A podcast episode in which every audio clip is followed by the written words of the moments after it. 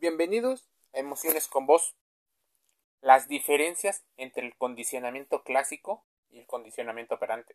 Entre las escuelas de pensamiento propias de la psicología, el conductismo tiene el aprendizaje como ámbitos preponderantes de la propia investigación y con fundamento en sus propias teorías. El condicionamiento clásico y el operante representan las dos principales formas de aprendizaje asociativo. El primero es una forma de aprendizaje implícito asociativo y consiste en la asociación de dos estímulos, un estímulo incondicional y un condicionamiento. El segundo, el condicionamiento operante, descubierto por primera vez por el señor Thornheath a principios del siglo XX y profundizado por el señor Skinner, el individuo aprende a asociar una respuesta a un estímulo para él altamente significativo. Es importante conocer cómo existe o cómo podemos distinguir ese condicionamiento, porque es una de las formas en las que nosotros solemos aprender. ¿Qué es el condicionamiento clásico?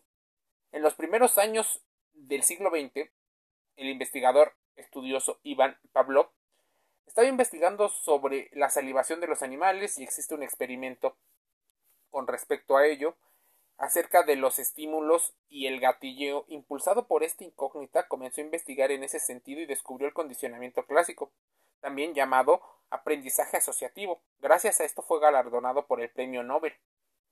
Los principios del condicionamiento clásico, según lo observado por Pavlov, un estímulo incondicional provoca una respuesta incondicional.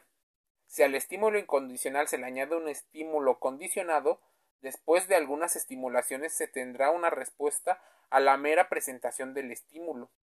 El mecanismo explica la adquisición de comportamientos primarios como el miedo al dolor y al hambre. Su uso permite la inducción de reacciones de alarma, porque genera la aceleración cardíaca y la activación del sistema nervioso. Pero es inadecuado para construir comportamientos articulados como es la eliminación del peligro y la prevención del riesgo.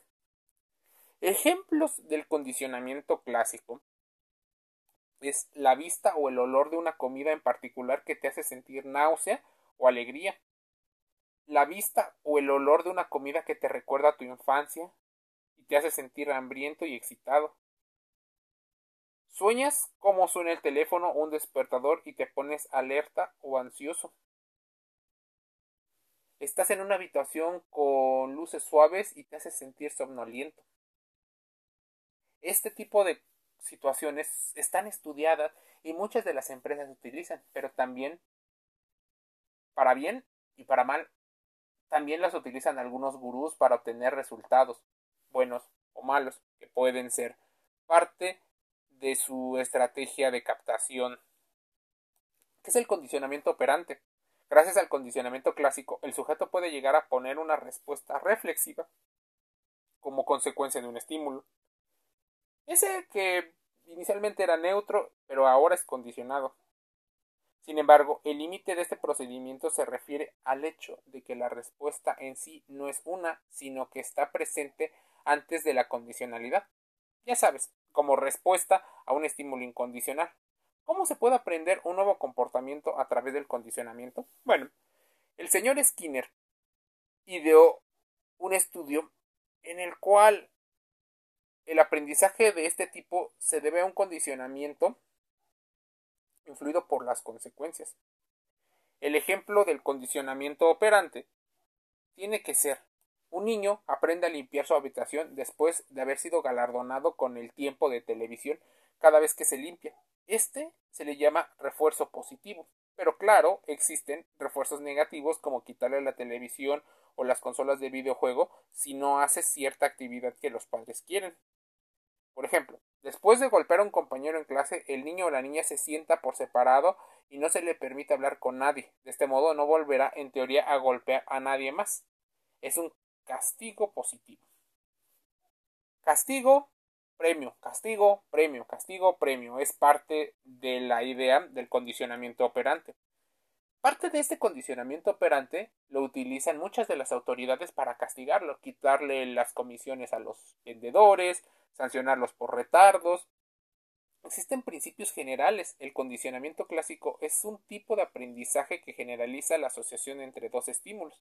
Es decir, uno indica la aparición del otro. Por el contrario, el condicionamiento operante afirma que los organismos vivos aprenden a comportarse de una manera particular debido a las consecuencias que han seguido su comportamiento pasado y no lo que aparentemente hagan en el presente. Existen tipos de comportamientos. El control de las respuestas está condicionada. Existe una definición de estímulos y el papel del organismo, así como muchas de las situaciones. Así aprendemos y es parte de lo que debes de entender el condicionamiento como situación de aprendizaje. Un modelo que busca